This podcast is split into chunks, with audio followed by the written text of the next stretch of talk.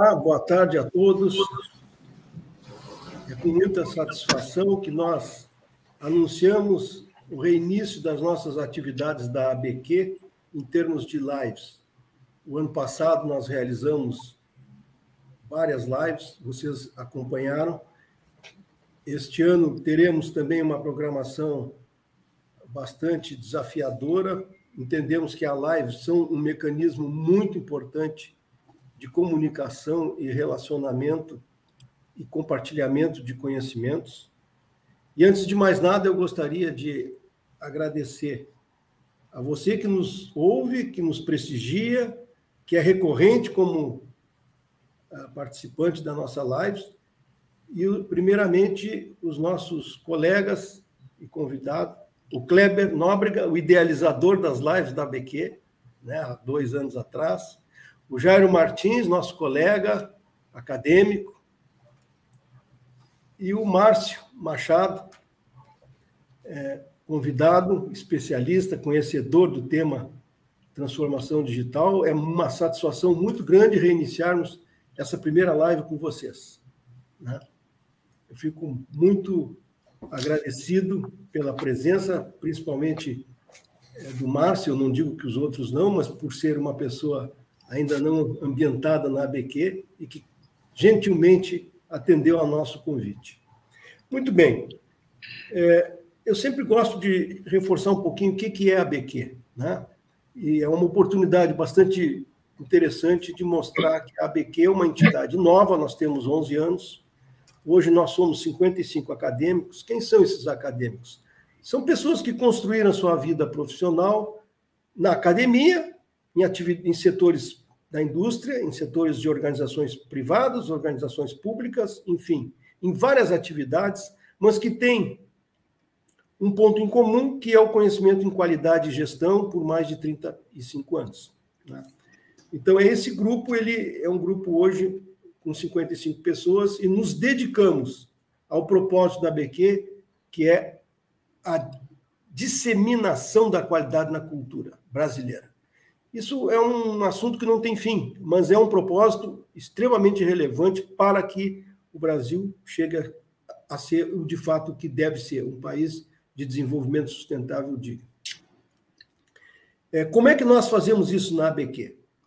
Na ABQ nós temos três áreas de atuação, três nortes, é, que nos ajudam a consolidar essa cultura, que é o compartilhamento de conhecimentos, a emissão de posicionamentos e manifestações de mudança de cultura. Então, através dessas três áreas, nós criamos os nossos produtos, os nossos serviços, as nossas comunicações, visando a disseminação da qualidade na cultura brasileira. É, sabemos que a qualidade, ela cada vez mais está mudando ou está avançando também na qualidade lato senso. E é essa qualidade que nós temos que perseguir também, que é aquela que se traduz em qualidade de vida, em objetos de gestão, de qualidade, ao bem-estar das pessoas. Aquela qualidade estrito senso ela é extremamente importante, mas já é natural o acompanhamento e assimilação dela pela sociedade. Então, é isso, resumidamente, o papel da nossa BQ. E por que, que hoje estamos falando de transformação digital? Transformação digital é, por uma razão muito simples. Impacta intencionalmente ou não a vida de cada um de nós. É, nós fomos acostumados é, a trabalhar no conceito de átomos, né? Então a nossa formação toda foi industrial, foi física, né? Olhar as coisas e isso é átomo. Quando a gente fala em transformação digital, nós estamos falando de bits e bytes, né? E aí é uma coisa difícil, assim, será que tudo que é sólido será um dia bitizado, será transformado em digital? Fica aí esse desafio para os nossos colegas nos ajudarem a responder o tamanho dessa mudança. Então, eu passo para ti, Kleber, e agradeço mais uma vez a presença de todos vocês.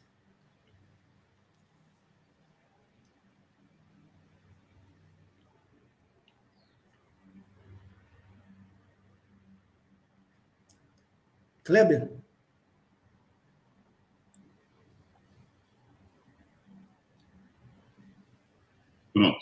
Ok, tá, tá. boa noite. É, eu sou o Kleber Nóbrega, é, membro também da Academia Brasileira da Qualidade, com muita motivação e muita alegria, e tenho dividido aqui com o Guaranha e alguns outros colegas essa moderação. Né? O Guaranha é o nosso moderador de hoje, e eu sou moderador de apoio e a parte técnica também, vou trazendo as perguntas de vocês, da audiência, a quem eu aproveito para dar boa noite, dar as boas-vindas, convidar para vocês se inscreverem no nosso canal do YouTube da ABQ, e dizer que estamos muito felizes, começando as nossas lives de 2022, já agora em janeiro, e hoje temos a participação do Jairo Martins e do Márcio Machado, com esse tema, o mundo digital, a real transformação e seu impacto na qualidade.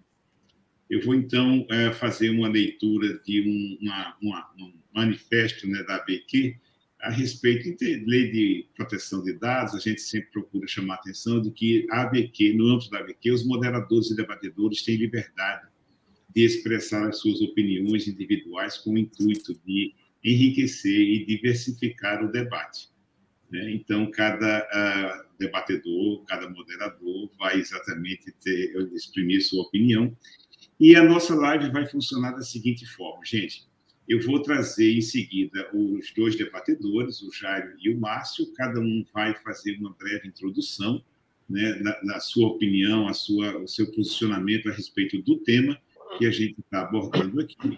Depois das duas introduções, do Jairo e do Márcio, a gente vem então para a parte principal, os debates para momento esse para o qual eu convido vocês da audiência a irem colocando suas perguntas, seus questionamentos e suas contribuições. Então sejam muito bem-vindos. Ainda aproveitando o mês de janeiro, desejamos a todos um feliz 2022 e vamos começar na nossa live. Eu vou trazer aqui o nosso primeiro debatedor, o Jairo Martins, que é membro também da Academia Brasileira da Qualidade. O Jairo é engenheiro eletrônico pelo ITA, foi diretor industrial de serviços da Siemens de 90 a 98, foi CIO da Siemens Mercosul entre 87 e o ano 2000, vice-presidente da Siemens na Alemanha até 2009, foi presidente da Fundação Nacional da Qualidade até 2019 e é vice-presidente da Fundação Casimiro Montenegro Filho de apoio ao ITA, sócio-diretor da TIS Academy e membro da Academia Brasileira da Qualidade. Então, Jairo, seja muito bem-vindo. Uma alegria ter você conosco. Ok, muito boa noite né, para todos. Né? Eu acho que o tema é muito oportuno, né? Descobrir, discutir, debater né, esse mundo digital, que realmente hoje em dia eu acho que tem se falado bastante nisso, né?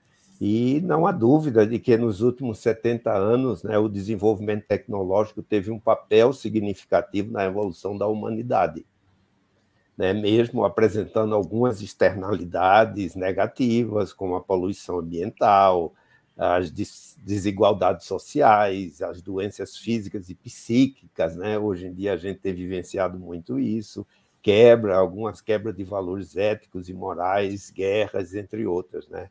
E a gente sabe né, que te as tecnologias da informação foram decisivas né, para os avanços na computação e nas telecomunicações, área de onde eu e o Márcio nós somos originários. Né?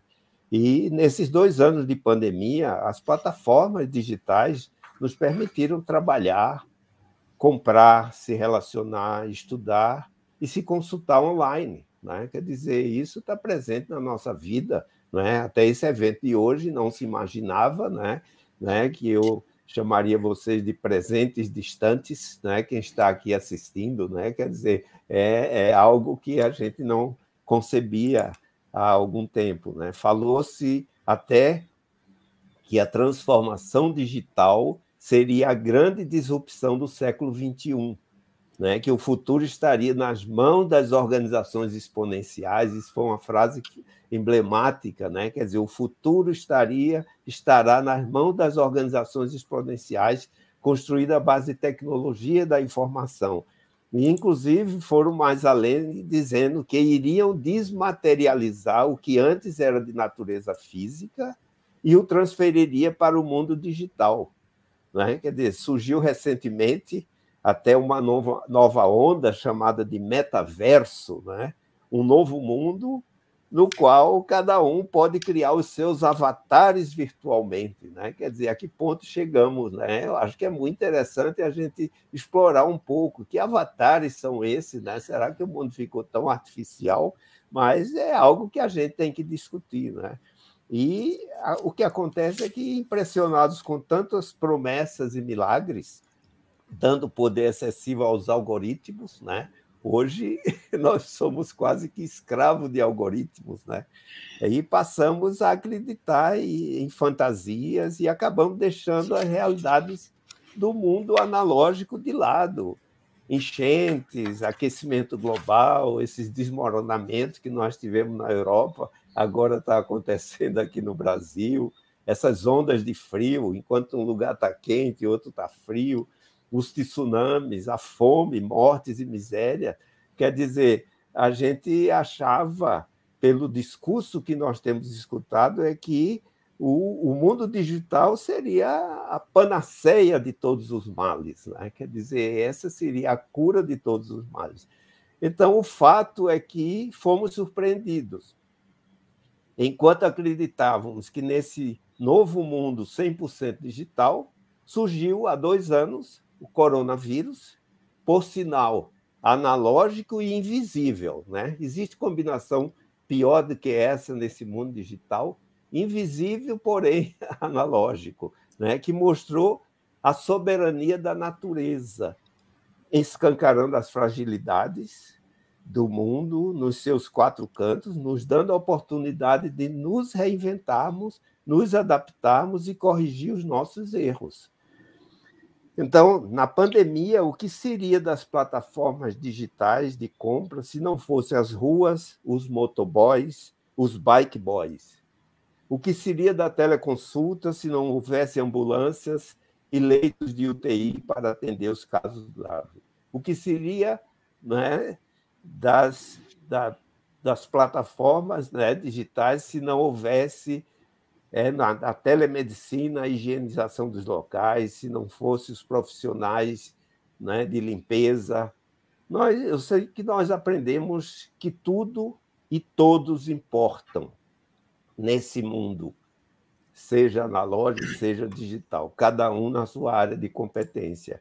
Então, é, eu acho importante esse tema, porque é preciso colocar os pés no chão e entendemos as tecnologias digitais como meio e não como fim. Eu acho que isso é importante a gente refletir já um primeiro ponto de reflexão, pois torna, sem dúvida, os processos mais ágeis e eficazes, cientes de que a produção, o serviço, a logística, que para mim vai ser o grande desafio do século, né? é a logística, os materiais e os descartes, isso é tudo físico. Aí é que entra elementos importantes como as pessoas, a educação, as competências e a imprescindível qualidade, como bem o Guaranha falou.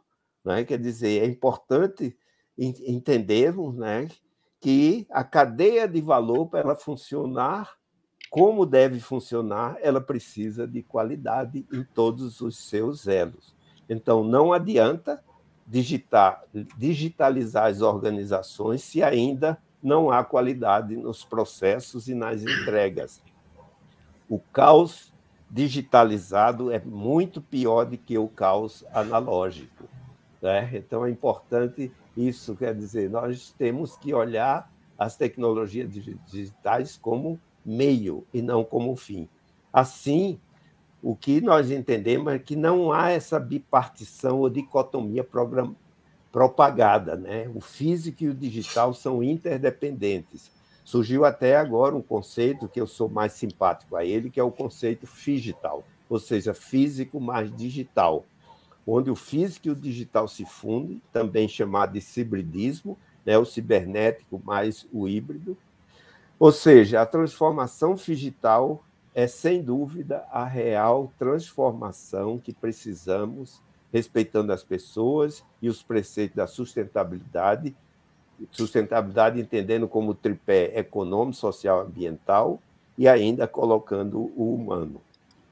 tudo com ética e valores. Entendo que esse será o novo mundo. Podemos chamá-lo de metaverso, desde que o reinventemos e o reconstruamos com urgência, senão será tarde demais para vivenciarmos os nossos sonhados avatares, né? como foi dito no conhecido metaverso. Então, muito obrigado. Essa foi a minha introdução para trazer um pouco de provocação, que às vezes a gente fica tão apaixonados por determinado tema e às vezes deixa de ter esse olhar sistêmico né, que nós precisamos sempre ter. Obrigado. Bacana, Jairo, muito bom, seja muito bem-vindo, né? Nosso colega da, da BQ. E, pessoal, eu vou deixar, estou deixando a imagem aqui do Jairo projetada, que eu queria que vocês olhem à direita e à esquerda dele. À direita, ele tem, quer dizer, a, a nossa direita, nós estamos vendo ali, são as garrafas, e à esquerda tem os livros. Esses são os dois mundos do Jairo Martins. À esquerda, os livros, a qualidade, a engenharia, e à direita é a paixão dele que é a cachaça, né? E aí, Jair, eu já vou fazer uma provocação para você. Como é que vai ser a cachaça no mundo do metaverso? Mas eu Olha... vou então trazer, gente, o nosso segundo, o nosso convidado de hoje, o Márcio Machado, né, que tá, vai brilhantar a nossa live. O Márcio é engenheiro eletricista eletrônico pela UFPR, tem especialização em telecomunicações pela PUC do Paraná e em rede multiservices pela UFPR mestre em gestão pela FGV do Rio de Janeiro, atuou no Grupo Siemens, na divisão de telecomunicações, P&D e Professional Services no Brasil, Alemanha e México. E atua há nove anos no Grupo Jacto como diretor de TIC e inovação digital. Então, Márcio, é uma alegria muito grande ter você conosco hoje aqui. Seja muito bem-vindo às lives ABQ. O espaço é todo seu. Muito obrigado, obrigado a aos colegas da ABQ pelo convite, a todos os teleparticipantes uh, por estarem nos assistindo. Uh, eu acredito e espero que uh, as tecnologias digitais elas ajudem a reduzir o impacto de todas essas catástrofes que o Jairo mencionou, eh, sendo utilizadas assim para o bem comum. Eu trabalhei 29 anos na, na área de tecnologia, então, se a gente olhar hoje a economia, a economia está dividida em setores, né? Algumas organizações chamam cada setor de indústria. E nós trabalhamos uh, em telecomunicações, na indústria de TI, de entretenimento. Das 25 indústrias, são as mais avançadas, que já vêm utilizando é, tecnologias que hoje nós chamamos de disruptivas ou digitais há muito tempo, há mais de 35 anos.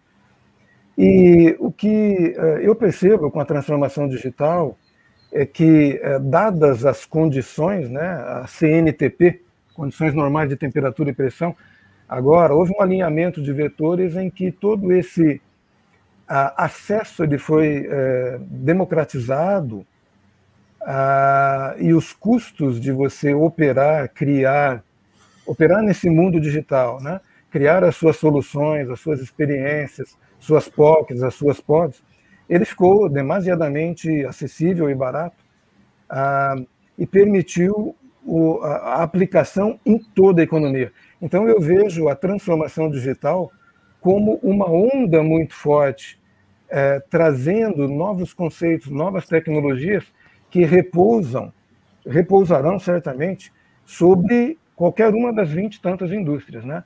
Então, a transformação digital ela vai impactar positivo ou negativamente a padaria da esquina, a, o governo federal, o governo municipal, a, a, todas as organizações.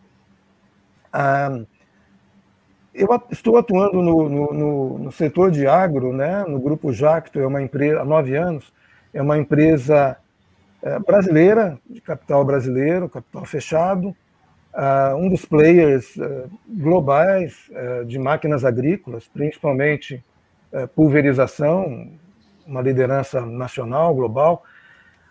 e em contato com o mundo do agro, eu achei extremamente interessante, o agro é muito potente, o agro ele é, ele, ele é ávido por empregar tecnologias, uh, tecnologias mecânicas, mecatrônicas, né?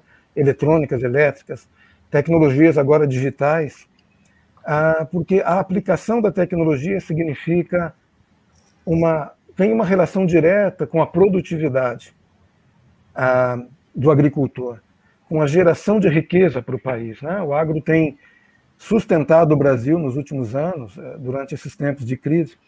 E eu aprendi também uma segunda lição, uh, além da potência e, e, e, das enormes oportunidades que o Brasil tem uh, com o agro, uh, e entendendo que o Brasil é talvez o único país do mundo que tem muita água, muito sol e tem um clima maravilhoso para que nós tenhamos até duas safras e meia por ano, que é o agricultor. O agricultor, ele, eu digo que ele abre uma startup a cada ciclo de produção.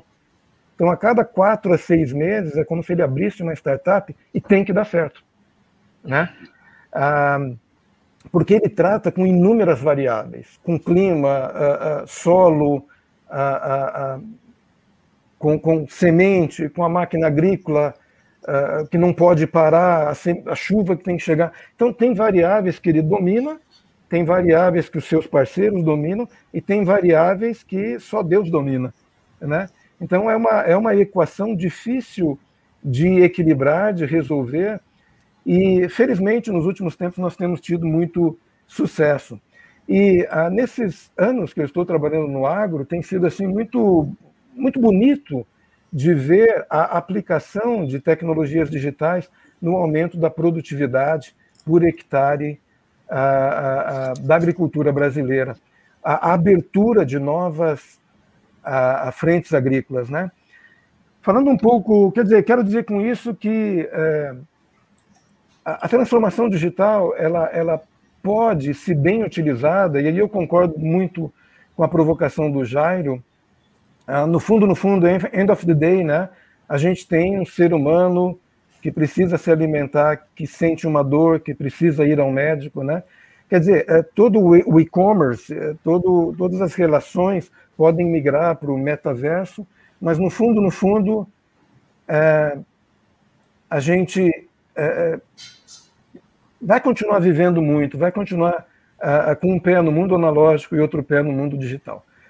Ah, para nós, no grupo, pensando assim, no agro, você que está em São Paulo, numa grande cidade, é, tudo é muito muito próximo, muito fácil no seu bairro. Mas imagine que um, um, produtor agrícola que tem 200, 300, 400, 500 hectares, ele está uh, no interior do uh, Mato Grosso, por exemplo. Ele está a 200, 300 quilômetros de uma cidade de pequeno ou médio porte, onde tem uma revenda, por exemplo, uh, da nossa marca, de outra marca, de outros provedores, de outros fabricantes. Então, além de abrir uma startup a cada quatro a seis meses, né? ele tem que contar com produtos e serviços de alta qualidade. Porque se uma praga ataca a, a produção, o ciclo dele todo produtivo pode ser perdido. Então, essa máquina tem que ser confiável. Né? É, e se ela falhar, a, a, ajuda tem que chegar muito rápido. Né? Então, nós precisamos ajudar o, o, produtor agrícola a melhorar a operação dele, aumentar a rentabilidade. Então, até coisas mínimas como o abastecimento da máquina eh, que colhe, que planta, que pulveriza, ele tem que ser muito rápido. Então, a, a gente tem estudado o tamanho, quer dizer, o diâmetro da abertura da boca do tanque para que a máquina possa ser é, é, abastecida mais rapidamente, os pontos de abastecimento mais próximos da, a, a, a, do local onde a máquina está operando. Então, a transformação digital, há quase duas décadas, ela vem ajudando muito o agricultor brasileiro a aumentar, a elevar a sua produtividade. Ah, usando mais dois minutos, no Grupo Jacto, a qualidade, o Grupo Jacto é um, um, teve um fundador que veio do Japão, antes do início da Segunda Guerra Mundial, quando o Japão estava exportando uh, tinha uma, uma, população muito grande, então exportando gente, uh, entraria em guerra.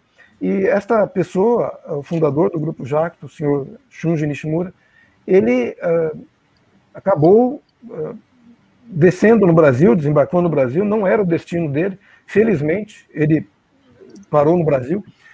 E uh, da sua origem japonesa, nós sabemos que o japonês ele é sistemático, ele é cuidadoso, Demen, né, Toyota, marcas japonesas, né, a gente deseja ter hoje manutenção baixa, veículo confiável, né?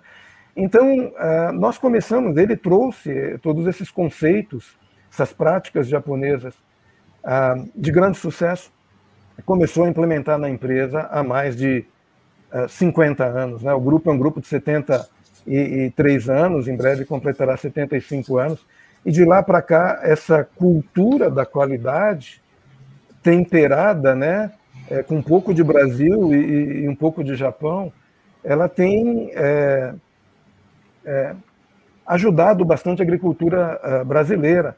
A invenção da colhedeira do, de café, ela é, brasileira, é uma patente da Jacto, né? Sem esta máquina, talvez o Brasil não fosse uma potência uh, uh, no setor de cafeicultura. não sei quantos sabem, mas a colheita do café é extremamente dura, penosa, né? E requer, requeria né, muita mão de obra. E, e enfim, a agricultura está relacionada também uh, com a redução de custo, aumento de produtividade. E uh, o que nos orienta como empresa de agro uh, é que nós temos um princípio, em termos de qualidade, hoje nós temos que ser melhor que ontem. Né? É, e hoje nós temos que ser melhor que a meta. E qualidade, o, o ponto fundamental, processos, tecnologia, todo mundo cozinha com água. Né? A gente não está falando uh, Big Data, Data Science, IoT, etc. Os conceitos existem há muito tempo. Agora que os vetores estão alinhados e o, a sua utilização está uh, assim palpável, acessível, né? mais tangível. Mas o ser humano, a gente, as pessoas, uh, é o ponto central para você adquirir uma, uma elevada qualidade no teu produto, na tua, no teu serviço. E por último dizer assim, não existe qualidade sem comprometimento da gestão, principalmente da alta gestão. E uh, no, no nosso dia a dia, a alta gestão ela participa semanalmente das reuniões de qualidade para tentar compreender assim por que, que a nossa qualidade, por que, que a gente está com tanta, com pouca ou com muita falha por máquina? Por que, que o nosso PPM piorou? E nós estamos falando aqui de PPM perto de 6 sigma. Né? Então, é o comprometimento da gestão, a formação do ser humano e, a, e o uso inteligente. E aí eu colocaria uma palavra útil das tecnologias para gerar valor para a sociedade. Então, aquele é, conceito de é, qualidade compreendendo uh, os requisitos do cliente e atendendo, né? se adequando a esses requisitos essa conformidade. Está muito mais amplo agora, porque nós temos muito mais clientes nessa cadeia. Nós estamos falando de uma empresa, de um setor, mas nós estamos falando agora de toda uma cadeia. Né? E a gente tem que enxergar essa cadeia fim a fim. E sem dúvida alguma, as tecnologias digitais elas ajudam e muito a resolver muitos problemas no campo e, principalmente, a elevar a qualidade dos produtos que nós exportamos os produtos agrícolas, né? desde o seu planejamento de produção até a entrega num container. Obrigado. Bacana, muito bom, Márcio. Seja bem-vindo, então.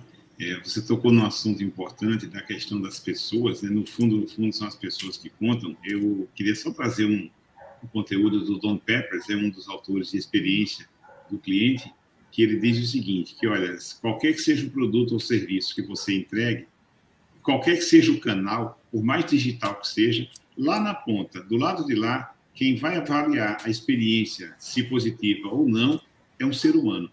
E é isso que a gente tem que pensar sempre. É, gente, você que está na nossa audiência, essa live é feita para você. Então, fiquem à vontade para vocês irem colocando as perguntas que vocês quiserem. Tá? Eu vou passar agora para o nosso presidente Guaranha, que é o nosso moderador principal. Ele geralmente traz uma ou duas perguntas e, em seguida, a gente vai trazendo, privilegiando as questões de vocês da audiência. Então, Guaranha, com você. Tá certo, Kleber. Obrigado, Márcio e Jairo também. É, eu tenho algumas perguntas e a prioridade sempre é, é, é a quem nos assiste. Mas eu, eu, vou começar com uma pergunta. Até estava conversando. Eu faço a pergunta, vocês veem quem é melhor para responder. De repente, se um responder e o outro achar que está completa, diz: olha, eu concordo. A menos que tenha algum complemento, aí a gente repete a pergunta para ambos, tá certo? É, mas eu, eu, a pergunta é mais para linkar agora o tema com a qualidade, né? que vai ser o nosso ponto inicial. O David Gardner, conhecido dos qualitês, né? na década de 80, o David Gardner é um, é um discípulo do, do Deming e também especialista em aprendizado organizacional, mas ele, na década de, de 80, eu acho que foi 84, ele, ele fez uma consolidação do que poderia ser qualidade em várias visões. Aí saíram cinco visões da qualidade. Qualidade na visão transcendental é a excelência. Né? A qualidade baseada no produto e no serviço é o atendimento à especificação sem defeitos, é cumprir padrões. A qualidade agora olhando para o cliente é a satisfação, a expectativa do cliente atendido. A qualidade baseada na produção diz respeito a processos eficazes e redução máxima de defeitos. E a qualidade baseada no valor. Pode dizer tudo o que tu quiser, mas a, a percepção é pessoal. Se acha que não tem valor, a qualidade não serve. A minha pergunta é: dentro da transformação digital, qual desses cinco aspectos da qualidade eles serão mais impactados é, pela transformação digital? Poderia ser o Jairo. Pode ser, Jairo? Pode ser, Guaranha. Então, Guarani, eu digo sempre o seguinte: qualquer empreendimento, eu tenho uma, uma definição assim bastante simplista, né? Que qualquer empreendimento humano, isso pode ser uma faculdade, um hospital, uma cidade, um país, né? Ele tem o objetivo de transformar recursos em entrega para a sociedade, entregas para o cliente. Nesse meio existem processos, né? Esse é um ponto importante né, para fazer todas essas transformações. E esses processos precisam ser desenhados. E todos esses aspectos de qualidade, aspectos de excelência, têm que ser levados em conta em tudo. Né? Quer dizer, é esse o ponto. Aí é que entra né, aquilo que eu falei na, na introdução, o tema do, da ferramenta. Né? Quer dizer, o fim é exatamente isso: você fazer uma entrega para o cliente, uma entrega para a sociedade, uma entrega justa, transformando corretamente recursos em valor para a sociedade. Agora, o que nós temos no bem, como eu disse, é processo. Agora, o que é que nós queremos né, para atender a toda essa, essa comunidade, esses habitantes mundiais, satisfazer tudo isso, as necessidades dos países? Eu vou agilizar. Agora, eu vou usar a tecnologia como meio, eu vou usar a digitalização como meio, mas se eu não praticar a qualidade antes, não adianta, é aquilo que eu disse, o caos digitalizado é pior do que o caos analógico. O caos analógico é mais fácil da gente lidar com ele. Agora, vá digitalizar para ver se você consegue descobrir os problemas. Então, é por isso que eu digo: Antes tem que pensar em processo, antes tem que pensar em qualidade, antes tem que pensar em excelência. Aí depois é que você pode agilizar os processos através né, da digitalização, e é por isso que serve a tecnologia e tem nos ajudado muito com relação a isso, o tratamento de dados e tudo mais. Esses conceitos de qualidade, quando foram criados, tratamento de dados, isso é muita, essa fase é muito importante, essa frase né, que se diz, né? O que não mede não pode ser gerenciado. Isso continua sendo. Agora, se eu, eu posso utilizar essas medições, utilizar as ferramentas digitais para fazer, aí eu tomo decisões muito mais rápidas nesse sentido. Então, gente que tenha qualidade na cabeça é o melhor para fazer uma boa entrega. Obrigado, Jair. Márcio, tens algum complemento, algum, alguma consideração adicional? Acho que muito rapidamente, eu acredito que seja a, a área mais uh, a visão de valor percebido pelo cliente, né?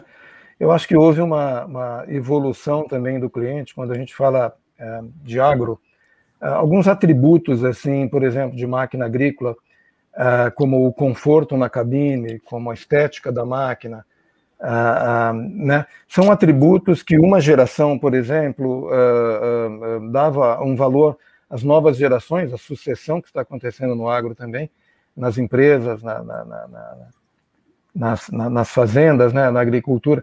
Ah, quer dizer, a, a, transformação digital ela, ela, ela elevou, quer dizer, ela trouxe conceitos e, e novos atributos, principalmente para as novas gerações que conseguem capturar e lidar com isso mais rapidamente.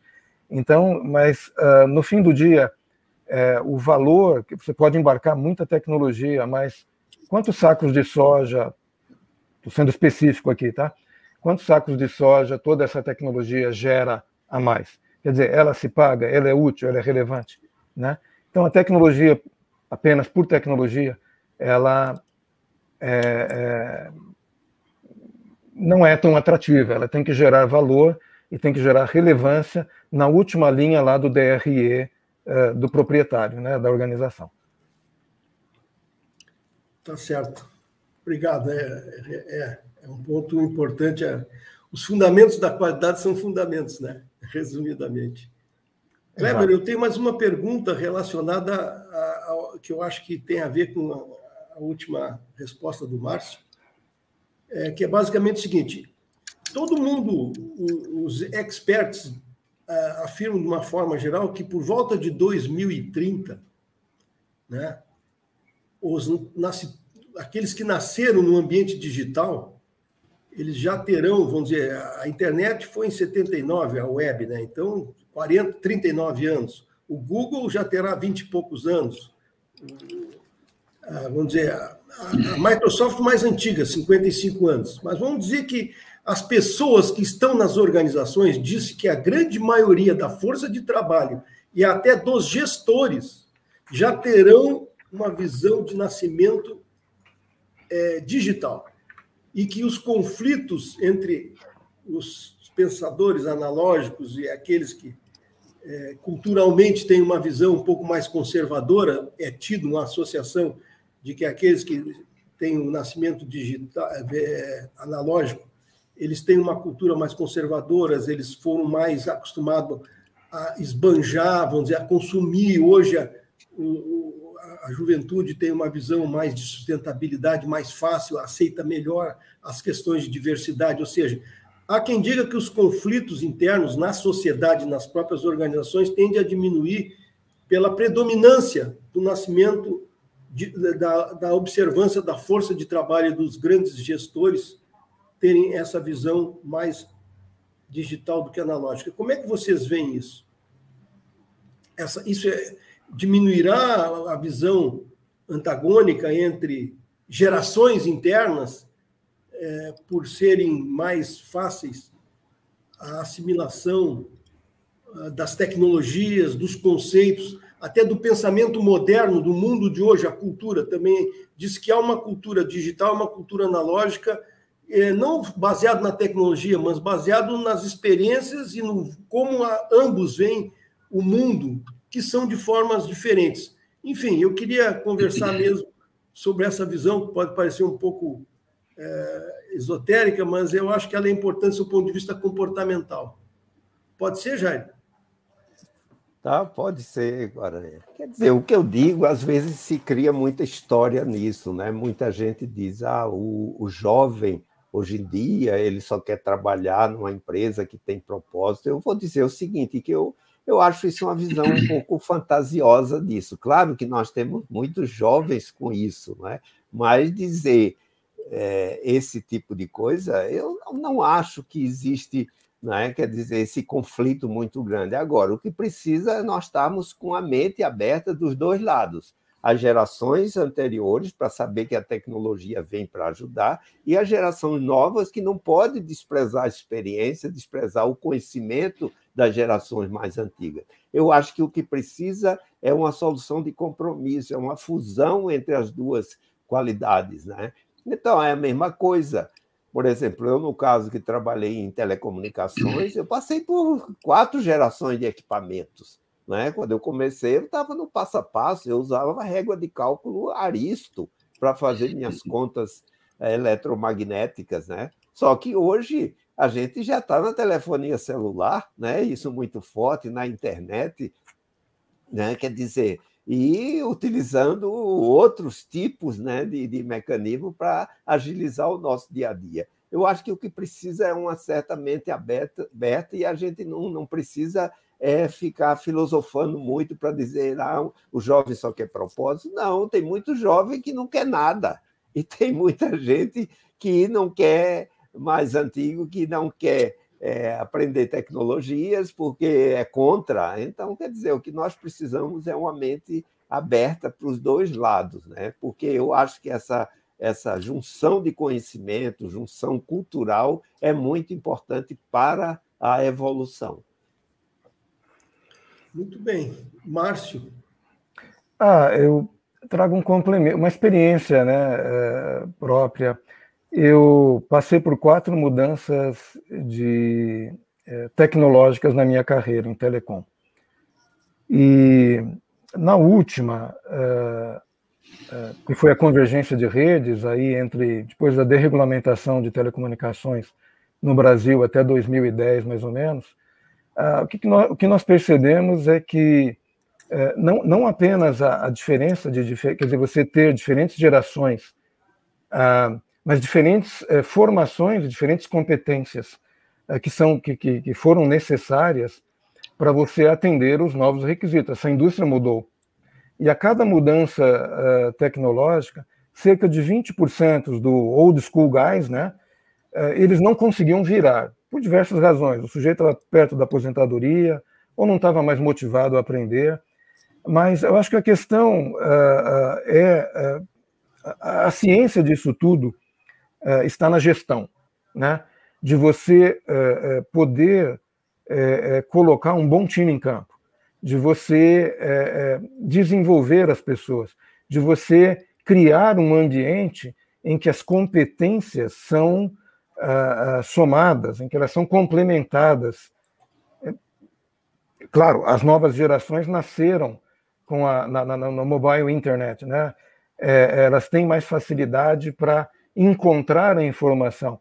Parece-me que é, há uma dificuldade para interpretar toda essa informação. Então, por um outro lado, você consegue chegar, acessar, ler, mas na, no momento de tomada de decisão, é, a gente precisa ter um pouco mais de é, é, o conhecimento transformado em maturidade. Então, eu, eu acho que o mix, e é uma coisa muito sábia de você ter em qualquer empresa, em qualquer equipe, um mix de competências, as competências são dinâmicas, e a todo momento a gente tem que trazer novas competências para o time, mas eu acho que o orquestrador, o maestro, é que vai dar o tom. Eu acho que concordo com o Jairo, tem muita, tem muita conversa, muita polarização em relação a isso. Hoje você pega um sujeito com 50, 60 anos de idade, com 30, 40 anos de vida profissional, imagine o estoque de conhecimento, a riqueza que esse sujeito carrega e que ele poderia compartilhar junto com os novos entrantes é, é que, que, que, que, trazem uma, uma, uma, uma, capacidade maior de acesso, de lidar com novas é, é, tecnologias. Quando eu comecei a desenvolver software, nós desenvolvíamos em Assembly, né? quer dizer, eu sou um old school guy né? também em Assembly. E Assembly está muito perto do microprocessador da máquina. Então você entendia, você sabia o que você fazia. A gente dava o comando para o microprocessador. Hoje em dia o pessoal programa em Python, por exemplo. Você tem bibliotecas assim que geram muito código, é muito fácil programar. Você faz um curso de 32 horas e está programando. Mas eu acho que é muito importante você enxergar a coisa assim assim, você enxergar a, é, você obter, assim, é, é, acho que uma, uma composição legal é mesclar esses dois mundos para que as competências, assim, mais de system engineer, né, de arquitetura, agora estou falando de um pouco de, de construção de produtos digitais, serviços digitais, ela seja compreendida em toda a sua complexidade né, escalabilidade, segurança, etc, etc, é, para os mais jovens. Uma coisa é saber programar, ser um bom programador, outra coisa é você fazer arquitetura de sistemas que, por exemplo, em telecom, podiam falhar 18 minutos por ano. Não era dar um boot no sistema. Ele podia falhar 18 minutos por ano. Tudo isso era relevante, mas era muito caro. E a gente tem que chegar num compromisso de soluções que sejam robustas, que carreguem qualidade a custos é, acessíveis. Né? Por último, dizer que eu daria um conselho né? aos mais antigos, e eu, eu trilhei isso, assimilar as, assimilar as mudanças. Eu tive que aprender quatro idiomas, novas tecnologias, novos movimentos. Agora estou estudando o metaverso. Né? Pois é, é, é, é qualidade. Qualidade, assim, fazer um Kaizen mensalmente na tua carreira. Tá? Para você melhorar, para você evoluir. E, principalmente, não mirar apenas o progresso vertical, mas obter competências laterais em ciência de dados, em gestão de projetos, em Scrum, né, em IoT, em programação e assim por diante. E aos mais novos, eu diria, respeitem a natureza, porque nunca eu acredito que nós teremos um bebê normal gerado em quatro meses e meio por duas mulheres. Então, há uma jornada, pessoal, há uma caminhada. E crescer dói. Né? E a gente tem que, nas empresas, a gente está com três gerações, indo para quatro gerações dentro da nossa empresa. Nós temos que aprender a conviver e transformar isso num caldo muito positivo. Tá certo. Tu tens alguma questão, Kleber? É, o Márcio acabou, o Márcio acabou tirando, já respondendo uma, uma questão que é, é a senioridade ameaçada, na verdade, né? Que se habituou a olhar a carreira dentro de uma continuidade previsível. E aí vem a transformação digital e diz assim: olha, meu, é diferente agora. Daqui o que tu aprendeu é relativizado. E agora ele coloca algo que eu acho que é um problema da sociedade: é enxergar a complementariedade e não o ou, é o e. Né? Isso vale para a empresa, pelo que ele mencionou, já que tu faz isso, talvez até por cultura né? Mas a sociedade é muito assim, esse já não serve, esse padrão mudou, agora a direção é outra, então a, questão divisional, a questão, vamos dizer, de conflituosa, eu acho que existe mais polarização do que deveria ser, e a verdadeira liderança deveria ser conciliadora. Aí vai dizer assim, ah, que liderança conciliadora é essa? Ela não, não, ela ouve e ela procura harmonizar para tirar o melhor. É mais difícil do que polarizar? Claro que é mais difícil polarizar. Polarizar é o que todo mundo acaba fazendo, porque é facção A, B ou C e um quer destruir a carreira, talvez o conceito. Então, enfim, talvez. Muito bom. Então, Kleber, passo para ti. Afinal de contas, nós temos os nossos ouvintes que são as nossas prioridades. Então, eu tenho aqui já uma lista de, de perguntas, é, Aranha. E, e, nessa linha que você colocou aí da, da questão da senioridade, como a senioridade conviver com tudo isso, a primeira pergunta que nós recebemos foi do Dagnino. E o Dagnino, como sempre, muito provocativo e polêmico, né, traz a seguinte questão: censurar ou não censurar o espaço digital? Eis a questão, né? Há controvérsias, como lidar com isso, né? Nessa, como disse o Jário, aproveitando as coisas boas da, da transformação e da digitalização, mas também respeitando as coisas que a gente tem do mundo analógico. Como é que vocês dois veem essa questão? Olha, o primeiro eu só queria fazer uma parte né, desse comentário do Márcio e depois do, do Guaranha, né, que comentou bem interessantemente esse conflito de gerações, que há necessidade de se, é, se entenderem, né, eu sempre, quando dava minhas palestras na FNQ, eu, eu, eu dizia que, que eu havia descoberto a, a etimologia da palavra mudança. E aí eu dizia assim categoricamente que deve vir disso, de quem não muda, dança. Né? Quer dizer, essa quer dizer, a, a, mudança só pode vir daí, né? Quem não mudar vai dançar. É, e aí, com, com, com relação ao que o Dagnino falou, eu acho o seguinte, né? É preciso ter regras, é preciso ter leis e a lei precisa ser cumprida, né? Então dizer, não é que não é que a gente vá censurar, mas se não houver, né, nesse sentido, né, é por isso que aparece, né, lei de proteção de dados, de como dar, né, como usar isso, como usar as plataformas. Eu acho que é mais uma questão de você da educação do povo e depois você criar leis que possam exatamente colocar essas condições de contorno e depois haver a punição. Porque se não houver isso, isso é algo. Eu tenho um exemplo muito claro que a gente tem é do uso do cinto de segurança. Todo mundo usa agora. Por quê? Porque se multou muito, então eu diria que fazer uma censura dessa e dizer que é proibido, a gente não vai conseguir né? Porque a própria tecnologia ela dá meios para que a gente não consiga. Agora, é investir na educação, é investir nos, nos, eu diria, nos bons costumes e ter leis e ter punições. Eu acho que a partir daí é o que a gente tem que trabalhar nesse sentido.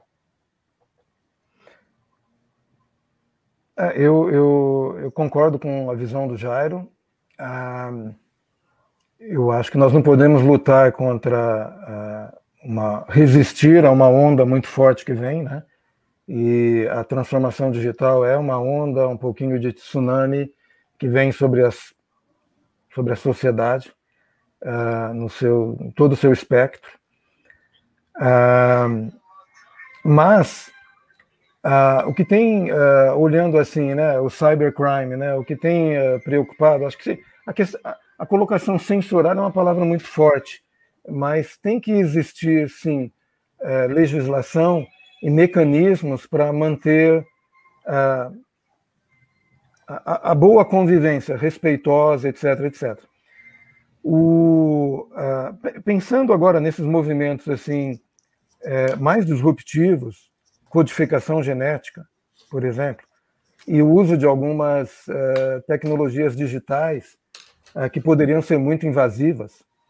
Uh, eu acho que há uma necessidade também, dentro da legislação, uh, de uma curadoria, uma fase anterior de uma curadoria muito, muito, muito madura, muito séria, porque essas ferramentas todas estão disponíveis, as pessoas criativas, etc., em, em qualquer lugar do mundo, e pode-se criar muita, muitos artefatos interessantes, mas ah, pode-se criar artefatos muito perigosos, né? que podem uh, danificar vidas, danificar a sociedade. E eu acho que há questões como, por exemplo, eu compro um automóvel, dirijo um automóvel, uh, estou dirigindo numa certa velocidade, passa um animal na frente, uh, eu tenho que tomar uma decisão se eu colido lateralmente com alguém ou se eu atropelo o animal, né? Essa decisão eu tomo, eu sou responsável por ela. Agora, quando você é, é, gera o, o, software né, é, de um veículo autônomo, né, seja, por exemplo, no agro, nós temos nosso veículo, nós temos veículo autônomo já, que opera no agro, né? quais são os valores, assim, os, os critérios, né, que o arquiteto utiliza nessa solução, né?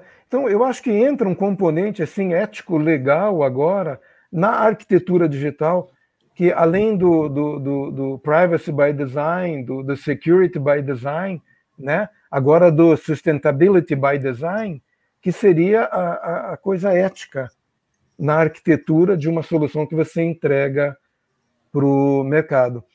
Ah, então, censurar é muito forte, mas a gente precisa pensar em meios de organizar né, toda essa entrega e medir o seu impacto na sociedade. Né? Então você veja a internet maravilhosa, Surface Web, e a Deep Web, a Dark Web.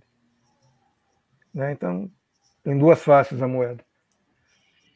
Bacana. Na sequência, nós temos aqui uma, uma pergunta da Ana Maria Malik, é, também membro da academia, e ela, ela fez uma pergunta, eu acho que de maneira inteligente. Parece que a primeira para o Jairo e a segunda para o Márcio. Tá? Então, eu vou ler as duas aqui e vocês comentam conforme vocês achem pertinente. É, ela diz o seguinte: ó, o Deming já dizia que sem compromisso da alta gestão não dá. E o Deming falava isso em 1960, né? 50, 60, 70. Porque até hoje precisa dizer isso. Eu vou fazer um adendo aqui a essa pergunta de, Ana Maria Malik, porque quando a gente vê essas tecnologias hoje ágeis, né, o Scrum, o Sprint, o próprio OKR e outras mais, a gente vê que, no fundo, no fundo, os autores acabam sempre dizendo, olha, mas tem que ter o envolvimento da alta administração, então, é pertinente. E, na sequência, ela coloca uma, uma outra pergunta, que eu acho que aí já é um, é um pouco mais para o Márcio, que ela diz assim: e por que ainda precisa fazer propaganda institu institucional do agro? Né? Então, está aí as duas questões da Ana Maria Malik, eu vou passar primeiro para o Jairo e depois para o Márcio. Olha, com relação, né, quer dizer, ao tema da alta gestão, isso, isso é uma constante que a gente tem que dizer constantemente isso. Só que isso mudou muito, né? Quer dizer, ainda mudou porque antes, né, pela quantidade de pessoas envolvidas, a capacidade, capacidade de decisão, hoje um CEO de uma empresa, ele é muito exigido, ele precisa dominar uma série de coisas. E agora ele precisa ter o comprometimento da alta gestão, principalmente agora, quando se fala né, dos temas da sustentabilidade, e eu sempre faço questão de, de frisar: sustentabilidade é o tripé é econômico, social e ambiental. Então, esse compromisso tem que ter. Não é? Então, a alta gestão, cada, cada vez mais, ela precisa ser cobrada disso, porque, às vezes, se a gente olhar tudo o que está acontecendo aí, por exemplo, um tema que eu tenho sido bastante crítico é com relação ao ISD, né, que muita gente tem falado do ISD. E eu digo o seguinte: a Conferência de Estocolmo, isso veio de 72, né? quer dizer, faz 50 anos né, agora. E como é que eu ainda estou falando disso se já houve publicação dos ODM, dos ODS, o PPP, People, Planet and Profit. No final, o que a gente vê é que continua prevalecendo o lado econômico. Então, a alta gestão, cada vez mais, ela está sendo cobrada para ter esse compromisso e esse comprometimento. Tanto que hoje não se fala mais né, no, no shareholder value, né? hoje tem que falar de stakeholder, ou seja, é toda uma comunidade. Então, essa exigência do, do que temos em cima do, do CEO, da alta gestão, ela vai cada vez mais ser apertada, vai ser dura, porque ele não pode tomar decisões controversas. Então, quer dizer, a linha é essa mesmo, e quanto mais forte, quanto mais né, cobrado ele tem que ser. Eu acho que ele, é, esse é o papel mesmo. Então, tô, mais uma vez se confirma que esse princípio, esse fundamento da qualidade continua vivo cada vez mais. É. Márcio, tem essa pergunta? Tem... É, eu, eu poderia até só complementar rapidamente. Eu acho que isso é mais grave quando ainda é da qualidade lato senso que diz respeito ao bem-estar das pessoas. Então, aí a gente vê, por exemplo, um caso que nós estamos vivenciando hoje na ABQ é por que, que os responsáveis pela educação brasileira não deslancharam na sua responsabilidade de fazer a educação acontecer. Por quê? Então, não adianta todo o lado técnico criar e, levar lá e não está sensibilidade, o gap de sensibilidade enorme. Então, eu acho que isso aí é mais grave, não quando envolve o bolso direto do, do, da organização, o conselho de administração da empresa, porque sabe o seguinte, é, é, eles inclusive vão perder o emprego se não tiverem essa visão de que qualidade técnica, tudo isso é importante Agora, do ponto de vista do lado social da qualidade, qualidade não no sentido assim, benefício para a sociedade, pô, é educação, é saúde, é a parte de, de infraestrutura, é a parte de um atendimento de alguém do governo, de alguém da, da administração pública te atendendo para uma necessidade tua. Pô, isso quem é o responsável por isso? Isso não está na. E é mais difícil a, a, a, liderança exercer esse papel, por todas as razões que a gente sabe. Mas, enfim, eu não sou debatedor, eu sou moderador. Passa a bola. Ô, Aranha, já, já que você também provocou, eu, eu queria dizer uma coisa nesse sentido. De novo, no ESG. Por quê? Qual foi a primeira coisa que fizeram no ESG? Não foi fazer planos né, imediatos para mudar isso. Né? A primeira coisa foi lançar títulos de sustentabilidade para vender, para ganhar dinheiro. Quer dizer, é. o, o, o que funcionou primeiro é uhum. exatamente o lado econômico. Agora, por que, que você, o cara dizer, ah, eu sou net zero em 2050? 2050 o mundo já acabou, né? Então, né, vai dizer que é net zero. Então, quer dizer, comece a fazer plano, não precisa dizer 2050, diz, ó, meu plano para 2022 é esse, 23 é esse, 24 é esse. Agora, ficar só lançando ações de sustentabilidade, isso para mim é, é o lado econômico que continua a funcionar. Legal. O, o Guaranha, eu tenho uma notícia boa e uma notícia ruim. Tá? A notícia ruim é que a gente acabou de completar o, o tempo previsto para a live. A notícia boa é que continuam chegando perguntas aqui. Então, como é que a gente faz? A gente, a gente passa um pouquinho do, do horário? Eu, eu, eu vou te dizer qual é a resposta. A notícia boa é que nós não definimos o final da live, então nós podemos passar um pouquinho dentro da tolerância das pessoas, ou seja, mais uns 15 minutos, eu acho que é 7h15, por exemplo, eu acho que é um horário tranquilamente. Nós não dissemos assim, ó, termina às oito em ponto. Então, nós não estamos descumprindo a qualidade. tá bom, então. Márcio, tudo bem? É, é, Jairo, tudo bem? Vamos para um pouquinho? Sim, sim. Tá. Sem Até problema. Eu, eu, vou trazer uma pergunta aqui para o que está... Eu vou juntar aquela pergunta da Ana Maria Malik com uma pergunta aqui para você, Márcio. A Viren Soares, Viren Soares, ou Viren Soares, diz assim, muito se fala em falta de técnicos com boa formação. Como a Jacto tem enfrentado esse desafio. Ela, ele faz aqui a correção, né, a respeito da formação das pessoas. E junto com isso, você pode falar um pouquinho do que a provocação da Malik de por que tem que fazer propaganda institucional do agro. Do agro. ok. Eu, eu, eu, não estou seguro que eu entendi muito bem a, a pergunta da Ana, mas uh, na sua totalidade, mas minima, minimamente entendi. É, É, eu acho que assim, é, não só propaganda institucional, acho que o que cabe ali dentro, talvez é, subliminarmente, subsídios, né? Eu, eu, eu, não respondo aqui pelo agro, nem respondo pelo Grupo Jacto aqui, eu dou a minha opinião como engenheiro e como brasileiro, pessoa que já vive aqui há 50 e tantos anos, e viveu fora do Brasil também muito tempo. na minha opinião, de todas as indústrias, na aplicação de tecnologias digitais, uh, o agro está acordando agora, faz 10 anos. Né? Outras indústrias estão aplicando há mais tempo. Na manufatura, se fala em manufatura 4.0, IoT, etc, etc. Uh, uh, isso é um tema que está sendo que surgiu recentemente. o que eu quis dizer é que o agro tem um enorme potencial. O agro, o agro ele recebe muito menos subsídio do Brasil do que ele entrega em exportações, em resultado de balança. Né? Ah, nós temos que. Ah, o agro ele tem sido, nos últimos anos, o camisa 10 da seleção de 70. Certo? Essa é a grande verdade. É, e ele tem um potencial, se a gente considerar movimentos de integração de floresta ah, com pastos, com agricultura, uma quantidade muito grande de pastos degradados, a gente pode ah, multiplicar muito a produção agrícola. Ah, o, o, mundo ele depende do Brasil para comer.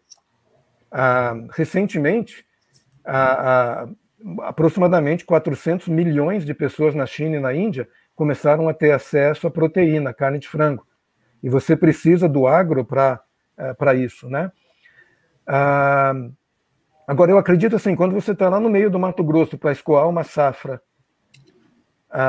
você tem um custo absurdo, não tem estradas, não tem portos, 30% da produção é perdida, absolutamente não por falta de soluções, né, eu diria assim, por falta de inteligência administrativa, inteligência, aplicação das inteligências e da atitude, da vontade, para ajudar um setor que tem contribuído muito com o Brasil, né? Então, é, essa é a minha opinião. É, eu não, eu não sei porquê. É, não sei se o agro precisa, mas eu acho que é um desconhecimento sobre o agro muito grande. Assim como eu tinha, embora tenha sido criado no interior do Paraná, perto de Londrina, meu avô veio abrir aquelas fronteiras agrícolas e tal. Eu, eu fiquei muito tempo longe, tenho parentes que foram sitiantes, fazendeiros, né? É, eu percebi realmente a dimensão do agro, o, o, abrir a startup, olha, de cada 100 startups, 96 quebram, né? Então, ele está com um risco muito grande. Tem que ajudar esse empreendedor, porque ele pode inventar um unicórnio, quer dizer, ele pode gerar um unicórnio. Que país que não quer ter unicórnio? Unicórnio é mais importante que patente. Certo? Então, acho que o pensamento é esse. Sobre educação, eh, eu, eu pessoalmente sou apaixonado por educação é, e tenho um caso muito legal para falar para vocês. Né? Então, assim, nós estamos a quase 450 quilômetros de São Paulo, lá em Pompeia, interior de São Paulo. Então, vocês imaginem, a, a gente não tem acesso a banda larga, tem, tem acesso a banda larga. Claro, agora as condições melhoraram, né? Mas a infraestrutura de serviço é diferente é, é, do que os concorrentes têm, seguindo o sol, onde eles têm PID em todo lugar do mundo, ah, em São Paulo, Rio de Janeiro, Curitiba. Quer dizer, então, ah, eu acho que há uma questão de infraestrutura e é uma questão daí de pessoas. Falando de gente, é, uma, é, um dos aprendizados que eu tenho trazido, né, eu trabalhei 29 anos numa multinacional alemã e depois finlandesa, a Nokia. Né? O aprendizado na cultura é, japonesa, que vem do Lean, e Agile não é algo novo, não, Agile vem do Lean, tá? os fundamentos estão no Lean, é que a, a, o ser humano ele é confiável, ele é capaz e ele pode ser desenvolvido. Ele pode atingir um grande potencial. Então, esta é a crença que a família de origem japonesa, essa cultura, ela permeia toda a organização. Ah, nós somos uma cidade de 20 mil habitantes, temos duas faculdades tecnológicas inéditas, junto com o sistema FATEC de São Paulo. Mecanização e agricultura de produção, ou seja, nós preparamos mão de obra para operar máquinas que custam um milhão, um milhão e meio, dois milhões, com 10 computadores, que tem correção de sinal de GPS de dois centímetros e meio, e, e muito mais. Tá? Ah, temos escolas uh, de preparação de mão de obra para uh, não, não só para as competências uh, da engenharia mecânica, usinagem, solda, etc., mas também para a indústria de transformação físico-química, transformação de polímeros em produtos. Uh, uma das empresas do grupo é pioneira no Brasil, junto com a Tigre, nos anos 60. E então nós preparamos a mão de obra pela dificuldade até de atrair pessoas de centros maiores. E pela disputa que, que, que há no mercado. A mão de obra está muito inflacionada. Mas acho que o case legal é que a gente está plantando uma semente já há 10 anos, quando nós trouxemos a, a melhor educação do Canadá, a melhor educação do Canadá, para Pompeia. Estamos pilotando há oito anos uh, uma escola de ensino maternal até fundamental, até a nona série, nono ano, e também em parceria com o Senai, uma escola de ensino médio, no modelo de Profound Learning, modelo muito bacana, que ele objetiva criar cidadãos íntegros, inovadores e empreendedores. Né? Mão de obra absolutamente super qualificada. Três anos atrás, nós tivemos as melhores notas de Enem do estado de São Paulo, junto com grandes colégios de São Paulo. Quer dizer, isso não é para glorificar a cidade, o grupo, nada disso. As soluções são muito, não são difíceis. E a gente não está falando de modelos extremamente uh, uh, sofisticados, caros. Né? É uma escola que tem um custo muito baixo. Né? E nós estamos tentando resolver com então, a nossa questão de mão de obra com um mix uh, de trazendo pessoas com experiências que complementem as competências que nós não temos e formando mão de obra para o futuro de alta qualificação em termos de capacidades cognitivas, em termos de capacidade de enxergar e inventar o futuro. Muito bacana. Eu vou, eu vou juntar aqui duas perguntas que estão parecidas pra, e vou passar para vocês, é, até para a gente não, não ultrapassar muito né, ali do tempo. O João Torrione ele faz o seguinte comentário. É mais um comentário e depois eu vou trazer uma questão do Nigel. Como impedir que a transformação digital se transforme em algo prejudicial para a sociedade? Por exemplo, o uso intensivo de games digitais dificulte o desenvolvimento educacional né, de nossa juventude. E o João fala da juventude, a transformação digital, o risco que ela traz para a juventude. E o Nigel, ele traz o, o outro lado da história.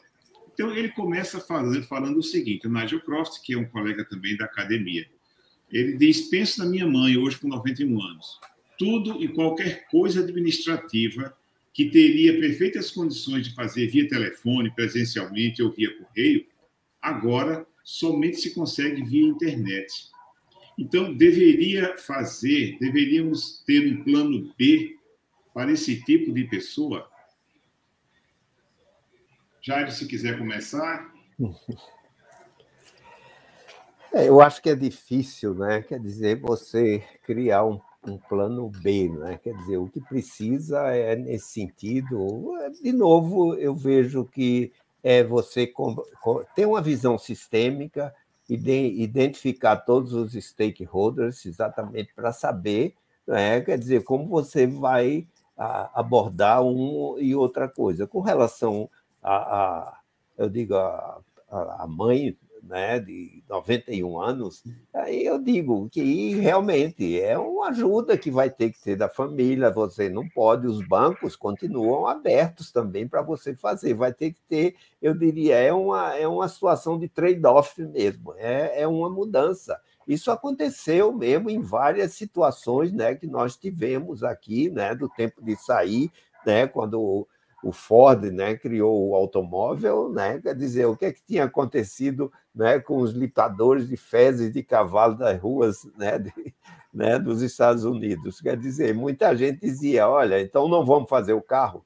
Quer dizer, a gente não pode, o que precisa é ter soluções de compromisso e olhar um lado e outro. Com relação às crianças, eu acho que há necessidade de um trabalho muito grande nesse sentido.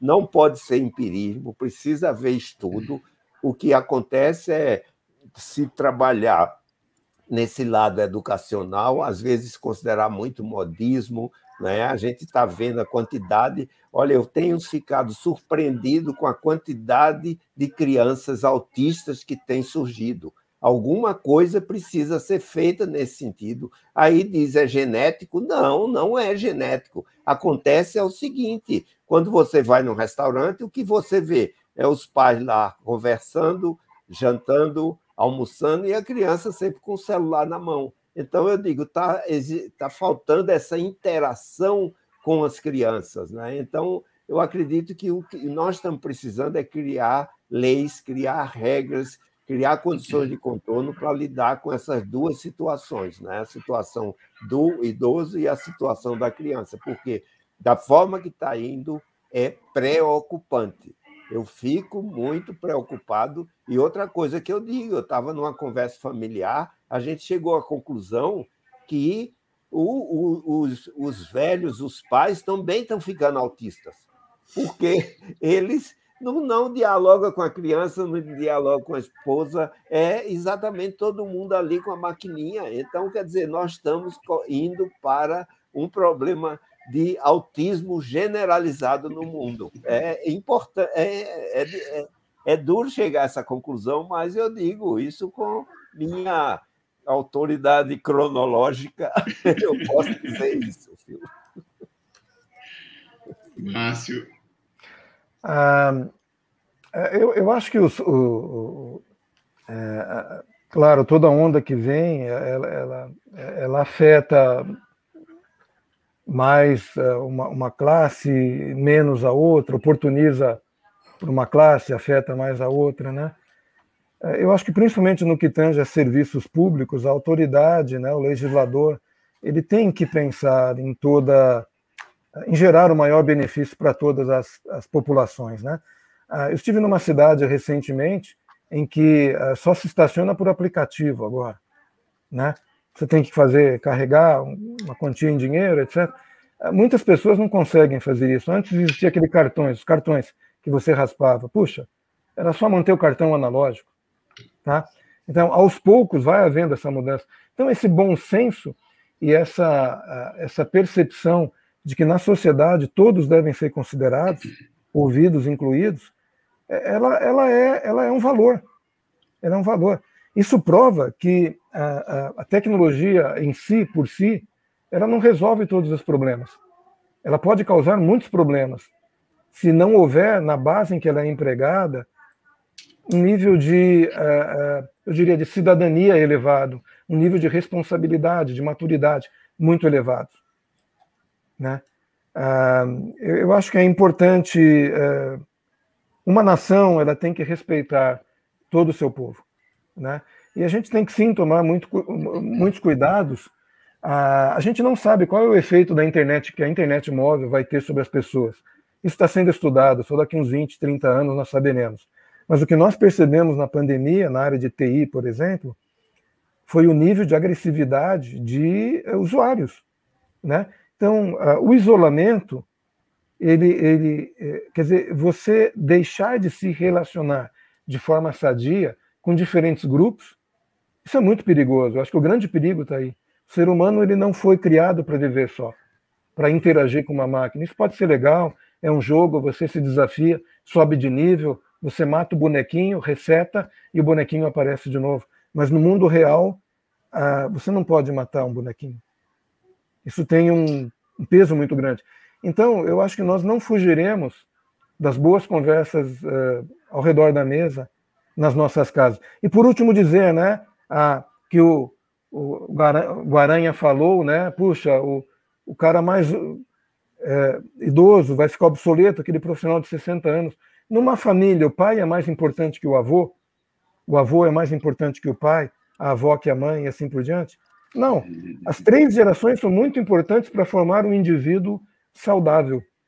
Mas isso depende da cabeça da família. É, depende da cabeça da família. É. Exatamente. E assim como o que tu falaste depende da cabeça do fundador e da cultura da empresa. É. Porque senão então, há substituição. No fundo, no fundo, a tecnologia, tudo, né, a tecnologia, as novidades, a inovação, tudo isso é amoral.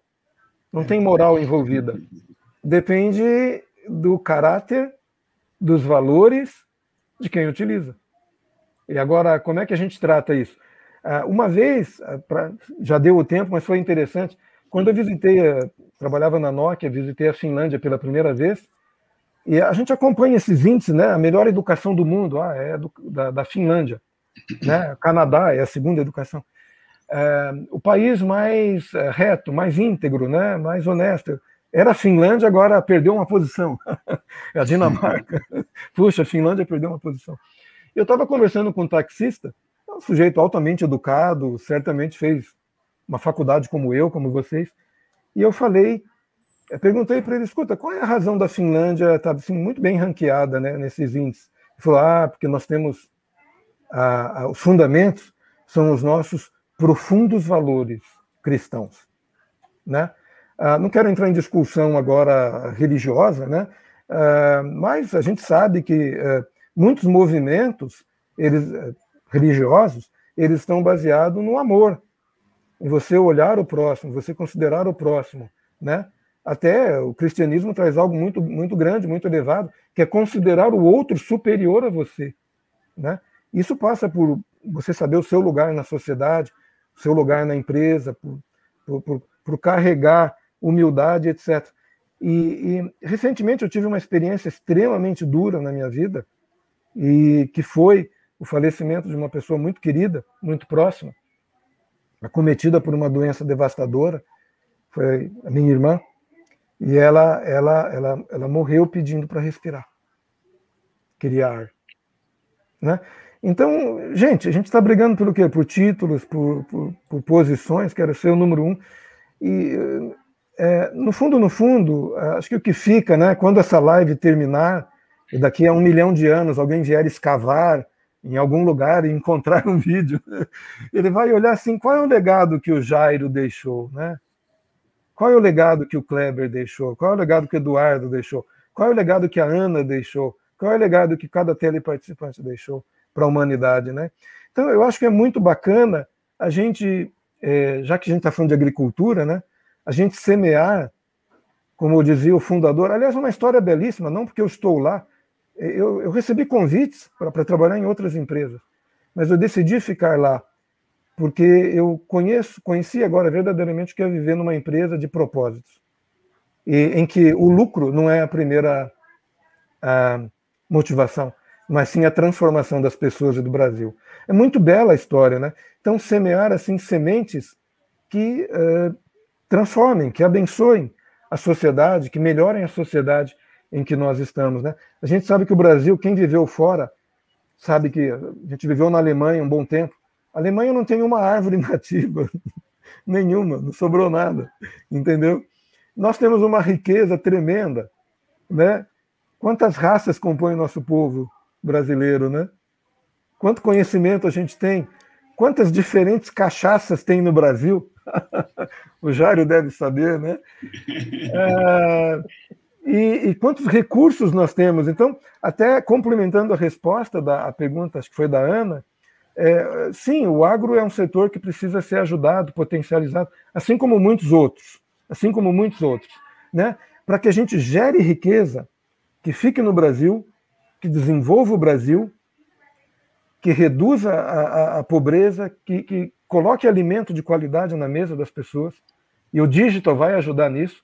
A gente está agora trabalhando no conceito de mapear solo para que no momento que você plante, você estudos, né, agricultura, estou falando, é, que você introduza junto com a semente a quantidade necessária de fertilizante, etc, etc, conforme a riqueza ou pobreza daquele solo, né?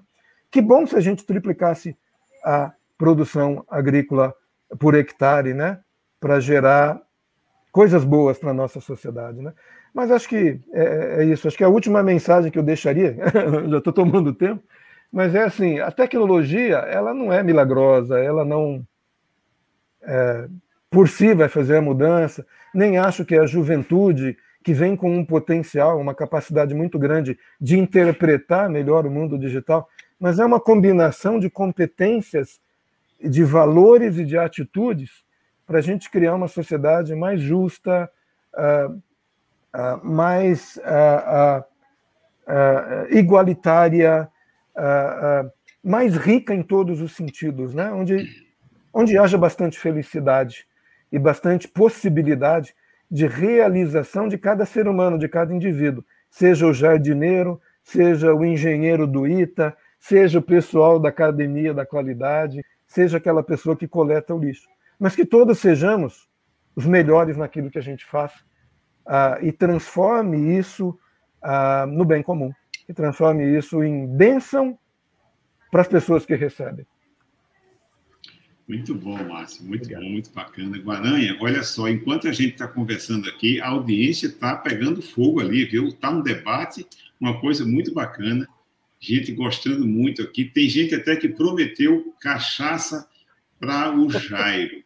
Muito bom, Jair. Te devo uma sassafrás, melhor cachaça de Itajubá aqui.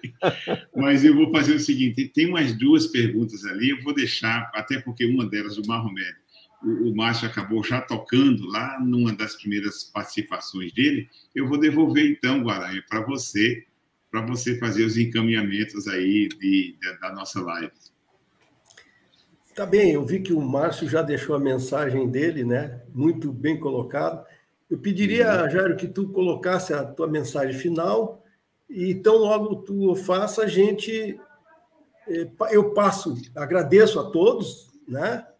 Eu gostaria de dizer que foi uma live diferente da que nós tivemos, porque é um assunto eh, que ele tem a ver com o comportamento, a tecnologia, ou seja, muitas pessoas poderiam dizer assim, poxa, por que, que a ABQ se preocupa com isso? Por uma razão muito simples. Isso é qualidade de vida. É qualidade de vida, não dá para separar. Ah, eu estou olhando agora que o cara está com um app direitinho, baixou não sei o quê. Nada disso, é qualidade de vida. E a qualidade de vida ela precisa ter conscientização sobre o que é, o que podemos nós fazer enquanto pessoas e representantes de organizações. Mas, enfim, Jairo, peço que tu faças as tuas palavras finais em relação a essa live e depois eu passo para ti, Kleber, para anunciar a próxima live. É, para mim foi uma honra participar da primeira live do ano da ABQ, né? quer dizer, um tema tão importante. Eu acho que esse tema nós estamos exatamente no momento tentando de entender todos esses conceitos, entender toda essa transformação, mas nós não podemos esquecer nunca. Para as coisas funcionarem bem, nós precisamos de ter uma boa liderança. Né? E essa liderança ela precisa se preocupar com os processos, os processos sustentáveis, que olhem o social, olhem o econômico e olhem o ambiental. E depois, para fazer isso, você precisa de um modelo de gestão, precisa da gestão da qualidade. Agora, não pode esquecer que no centro de tudo tem gente, são as pessoas, e se essas pessoas elas precisam sobreviver. Então, o que eu digo, antes de estar tá fazendo missões espaciais né, para poluir o que a gente já não poluiu aí fora, vamos cuidar da nossa terra, porque a gente precisa viver e precisam, por enquanto, até respondendo a pergunta do Avatar, Kleber, eu diria o seguinte, né? Enquanto o Avatar não chega né, no, no, no metaverso, a gente pode fazer um bate-papo, como o Márcio disse, tomando uma boa cachaçinha de sassafrás de Itajubá. Essa é a minha mensagem. tá bom. Bacana. Aliás, essa, essa, o, lembrando, o, o Márcio, você tocou no assunto né, dessa coisa das pessoas. A, a propósito da ABQ, é, a ABQ tem a missão, que é disseminar conhecimento na área de qualidade e gestão, mas o propósito é, é contribuir para disseminar a cultura da qualidade, de modo a promover o desenvolvimento da sociedade brasileira. Né? E eu acho que essa live de hoje, vocês, Jair, brilhantemente aí, capitaneadas pelo Guaranha, a gente conseguiu fazer isso aqui. Então, gente, eu aproveito então para ir dando o encaminhamento final, convidando vocês para a nossa próxima live, no dia 23 de fevereiro, teremos o tema Indústria 4.0 e seus impactos na qualidade, com a participação do professor Enzo Franzo, professor eh, e o Paladini, Edson Paladini, ambos professores da Universidade Federal de Santa Catarina. Então, nós agradecemos enormemente. Márcio, muito obrigado pela sua participação, e o Jairo também. E a gente dá, então, a live, né? O, presidente, você tem que dar, damos a live por encerrada. É, damos a live por algo... encerrada e ótimo. Ótimo. Posso dizer algo bem rapidinho? Que cachaça é agro. E tem muito tempo na, na cachaça. Cachaça é agro, aliás. Tá bem, muito obrigado. Tá bom. Valeu, então, gente. Obrigado, obrigado. Boa noite. Boa noite.